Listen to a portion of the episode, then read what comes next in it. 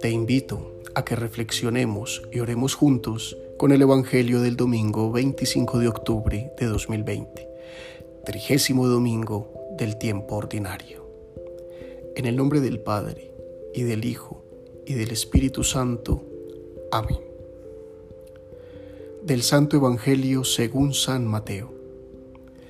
En aquel tiempo, los fariseos, al oír que Jesús había hecho callar a los saduceos, formaron grupo y uno de ellos, que era experto en la ley, le preguntó para ponerlo a prueba. Maestro, ¿cuál es el mandamiento principal de la ley? Él le dijo, amarás al Señor tu Dios con todo tu corazón, con toda tu alma, con toda tu mente. Este mandamiento es el principal y primero. El segundo es semejante a él. Amarás a tu prójimo como a ti mismo. Estos dos mandamientos sostienen la ley entera y los profetas. Palabra del Señor. Gloria a ti, Señor Jesús. El pueblo de Israel y de manera particular las autoridades religiosas habían perdido el fundamento de su existencia, la autenticidad en la relación con Dios. Lo más importante lo fueron sepultando, pues poco a poco pusieron la legislación por encima del amor. Siglos y siglos en los que no les bastó la ley de Moisés, sino que le iban añadiendo normas y preceptos que sometieron la dignidad y la conciencia. Lo que debía hacerlos libres los volvió esclavos, pues dejaron de procurar el bien común y las autoridades fueron acomodando la ley a su amaño y a expensas de la libertad del pueblo de Dios. Los ataques constantes del fariseísmo y de los líderes religiosos de Israel contra Jesús daban cuenta de esto. Un afán desmedido por exterminar todo lo que los amenazara con arrebatarles sus posiciones de poder. Al ir frente a Jesús una y otra vez y volver derrotados, deciden tratar de acorralarlo nuevamente, preguntándole por el mandamiento más importante, sin darse cuenta que estaban preguntando a la respuesta misma. Tratan de poner a prueba al amor, pero este, el amor, como es verdadero, no tiene contradicciones. Jesús responde poniendo por encima de todo el amor a Dios y desde Él a los hermanos.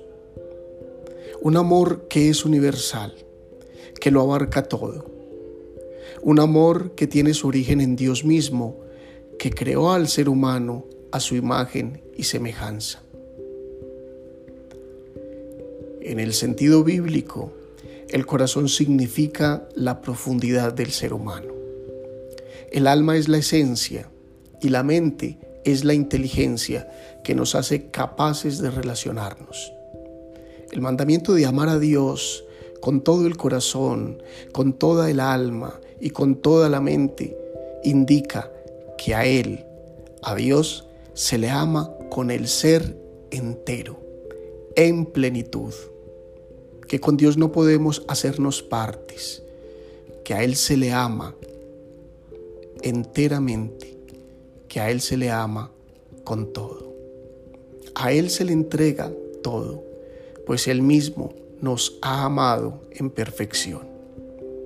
Cuando el ser humano comprende que Dios lo ha revestido de hermosura, lo ha hecho semejante a sí mismo, porque lo ha amado desde siempre, podrá también devolverle ese mismo amor. Cuando esa relación de intimidad con el Señor es verdadera, fluye como una fuente que deriva en un amor universal, en ágape, capaz de amar dándose entero al prójimo, sin minucias, sin partes, sin falacias, sin esperar nada a cambio. Los fariseos están ante Jesús, que es la verdad, por eso no podrán encontrar en él engaño. El maestro responde de esta manera, no porque esos dos mandamientos estén en ese orden en la ley de Moisés, sino porque Él mismo es la constatación de que eso es verdad, pues da testimonio con su vida de la unidad de amor con el Padre y de su entrega por todos nosotros. Tú y yo, es tiempo de preguntarnos qué tan real es nuestro amor y nuestras maneras de amar. Si nuestra relación con Dios se basa en la mera religiosidad, en el cumplimiento del rito o del culto, o si hemos descubierto nuestra unidad con Él en lo profundo de nuestro corazón. Una unidad con Él cimentada en esa manera como nos ama. Y si ese vínculo amoroso se traduce en el amor que damos a los demás. Amor a Dios, amor al prójimo, es una misma cosa. Así nos lo enseña el Maestro con su vida y con sus palabras. Para terminar, oremos. Amado Jesús, te doy gracias porque me has salvado amándome hasta el extremo.